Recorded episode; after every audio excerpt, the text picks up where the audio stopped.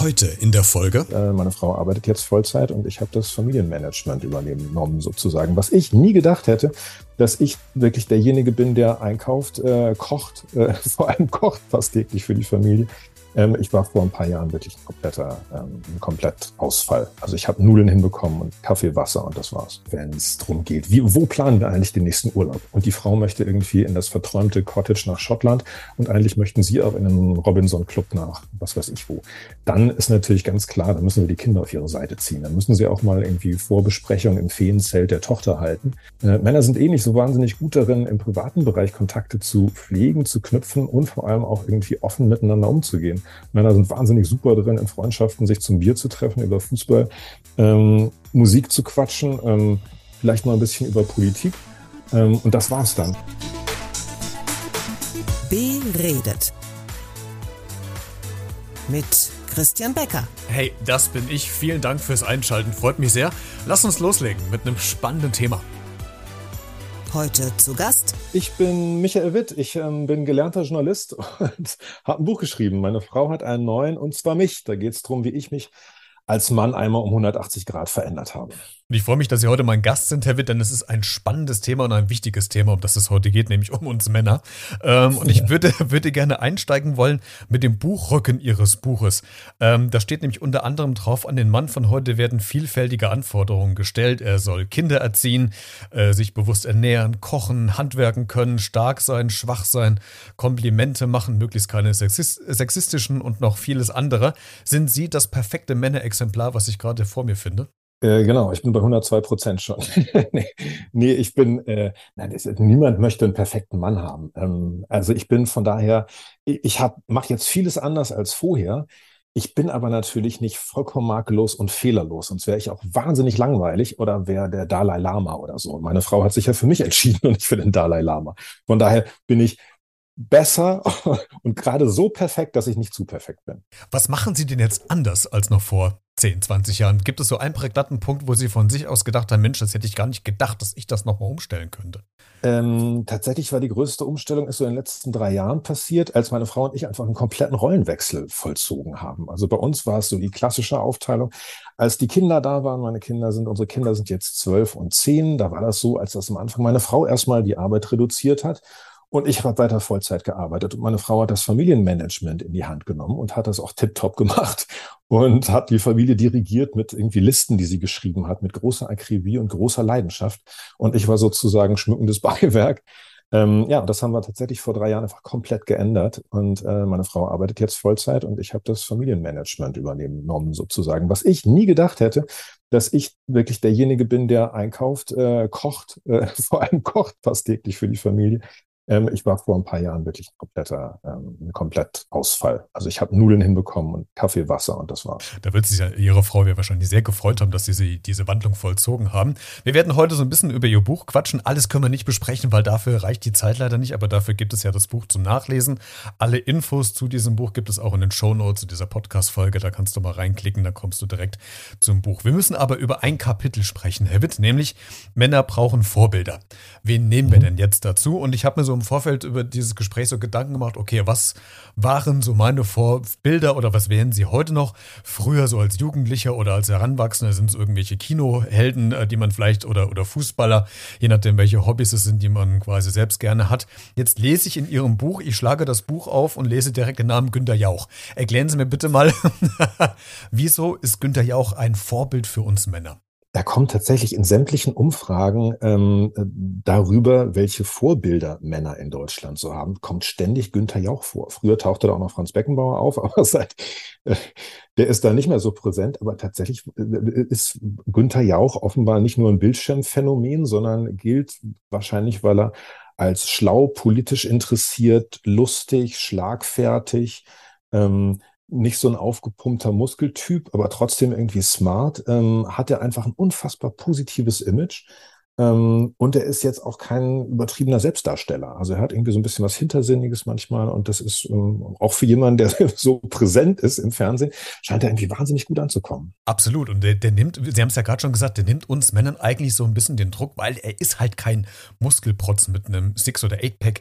Äh, der ist kein Ausdauersportler. Äh, der ist, das ist ein, ein Type von nebenan. Also unabhängig davon, dass er jetzt ein bisschen berühmter ist als, als der eine oder andere. Aber er ist halt einfach, äh, er ist er und ist authentisch und ich glaube, das ist das, was ja Frauen wahrscheinlich dann auch mögen. Ne? Was möglicherweise Frauen mögen, was aber auch Männer mögen. Also man hat so das Gefühl, mit Günther Jauch wird man auch jederzeit ein Bier trinken gehen der ist einem, der, der ist einem nicht gefährlich.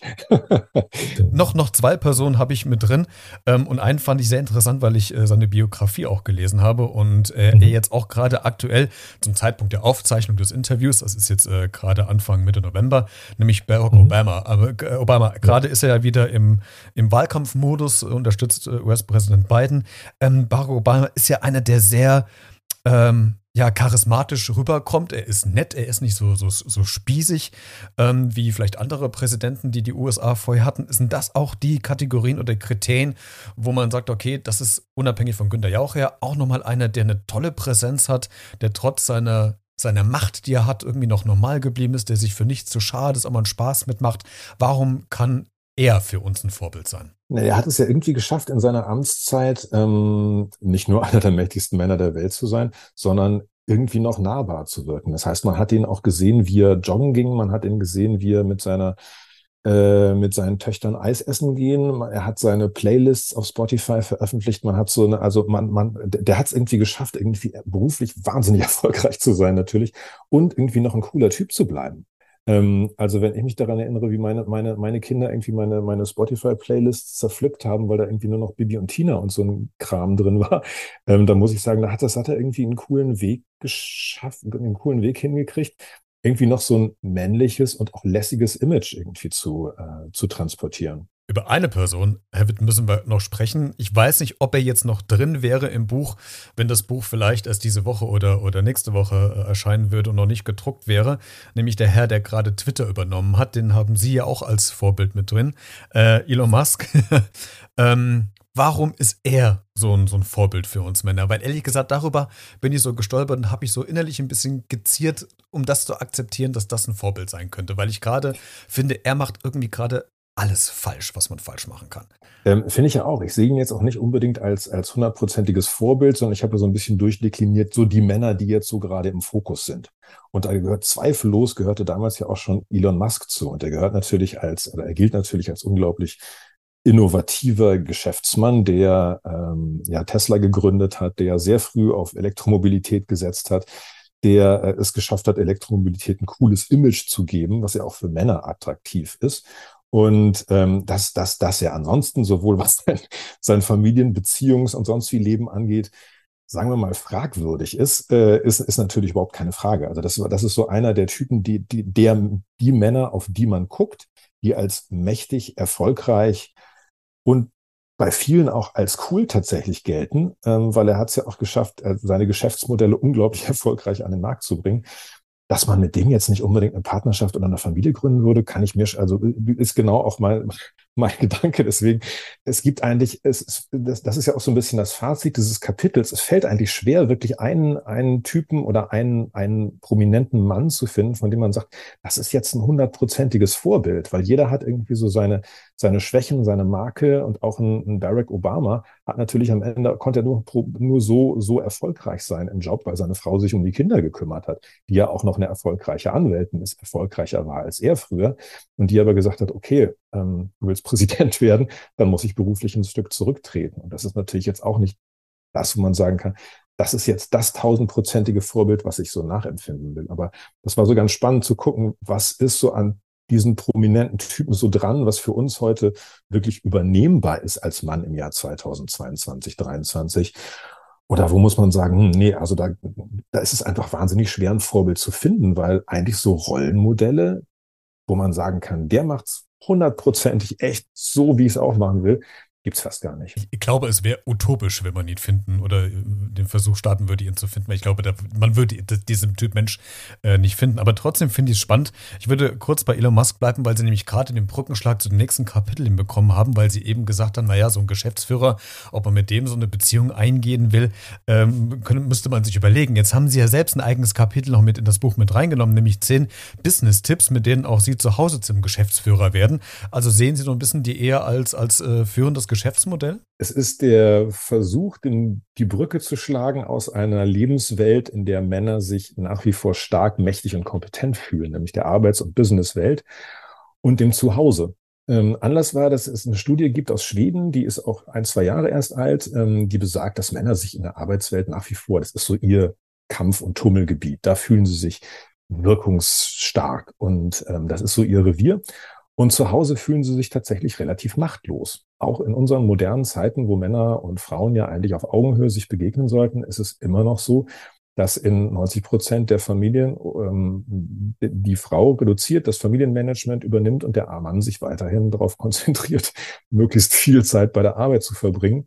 Ähm, und das ist sozusagen der Gedanke, hey, wie wäre das eigentlich, wenn, wenn man als Mann versuchen würde, auch zu Hause mal die nächste Karriereleiter äh, zu erklimmen und nicht irgendwie der Typ zu sein, der nach seinen zwölf Stunden Tagen irgendwann abends nach Hause kommt und auch nur noch mal guten Abend, guten Nacht sagt. Lassen Sie uns mal auf eines noch mal so ein bisschen konkreter gucken, nämlich der Punkt, bilden ja. Sie Netzwerke.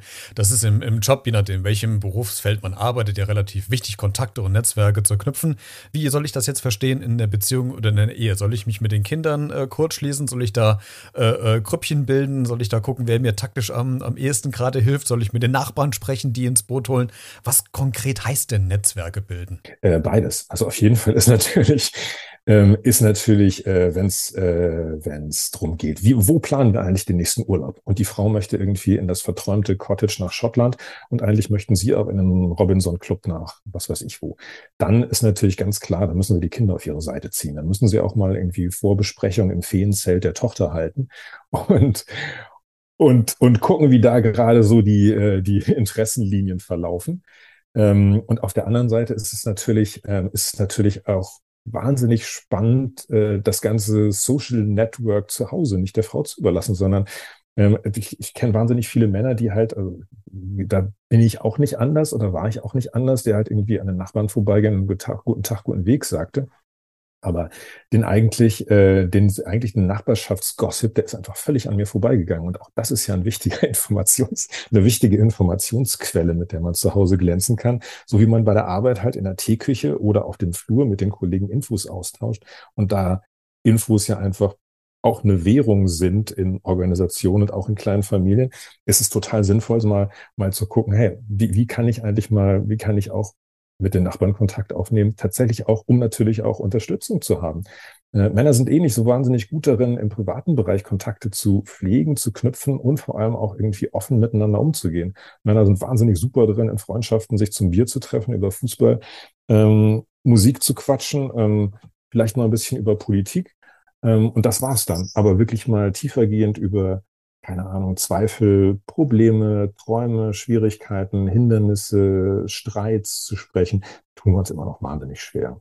Herr Witt, ich habe im Vorgespräch zum äh, diesem Gespräch zu unserer Aufzeichnung mal so im Freundes- und Bekanntenkreis mal rumgefragt, was sind so die Meinungen der, womit wir Männer denn die meisten Probleme hätten. Und es gab so zwei Sachen, die sich auch in Ihrem Buch wiederfinden. Einmal Männer und Mode äh, und Männer und Emotionen. Da müssen wir kurz drüber quatschen. äh, wie Sind ja ganz beieinander. ja, im Grundsatz ja. Wie würde denn Ihre Frau Ihren Modestil mittlerweile beschreiben? Hat sich der verändert in den letzten Jahren auch? ich muss mal zurückdenken, wir sind schon 20 Jahre zusammen, da haben sich die Moden auch äh, sehr verändert. Manche Kleiderschränke sind gleich geblieben. Das ist auch ein Erfolgsmodell von manchen Männern. Einfach denselben, denselben Klamottenstil 30 Jahre durchziehen, irgendwann ist der Scheiß wieder in. Ich war, also ich war durchaus schon modisch interessiert, allerdings noch leicht verunsichert. Da muss ich sagen, hat meine Frau mir durchaus ein bisschen auf die, auf die, aufs Pferd geholfen ist absolut okay, morgens mal die Frau zu fragen, hey, guck mal, was ich gerade anhabe, meinst du so Büro könnte irgendwie gehen? Ähm, davon muss man sich nicht komplett abhängig machen, aber wenn sie die Augen rollt, die Luft scharf einzieht, dann sollte man noch mal kurz checken, ob irgendwie das, der fliederfarbene Schal zum blauen Sakko, so, ob das nicht ein bisschen too much ist. Denn als Mann mit, mit überkandidelten Klamotten im Büro aufzutauchen und dann vor den Kollegen, das kann er die ganze Woche versauen. Also da einmal so richtig ins Modefettnäpfchen zu treten, uiuiui. Das, das bleibt im Gedächtnis bei den Kolleginnen und Kollegen. Wie, wieso haben wir denn ein Problem, gerade wir Männer, wenn es um Emotionen geht? Beziehungsweise wie haben Sie denn vielleicht gelernt, mit Emotionen besser oder anders umzugehen, wie vielleicht andere Männer? Ähm, ich weiß gar nicht, ob ich so viel tausend viel mal besser mache, aber ich hatte, ähm, Ich, wir alle haben wir von der Generation vor uns gelernt. Das heißt, wir haben es ja alle genauso gemacht wie unsere Väter oder machen es genauso wie unsere Väter. Und ich kenne wirklich keinen einzigen Mann, der gesagt hätte, mein Vater war für mich, ähm, das hat mich beeindruckt, wie offen der mit Emotionen umgehen konnte und wie er auch mal vor mir weinen konnte und wie er auch seine Zweifel mal mit mir teilen konnte und ähm, in wie vielen unterschiedlichen emotionalen Aggregatzuständen ich ihn erlebt habe.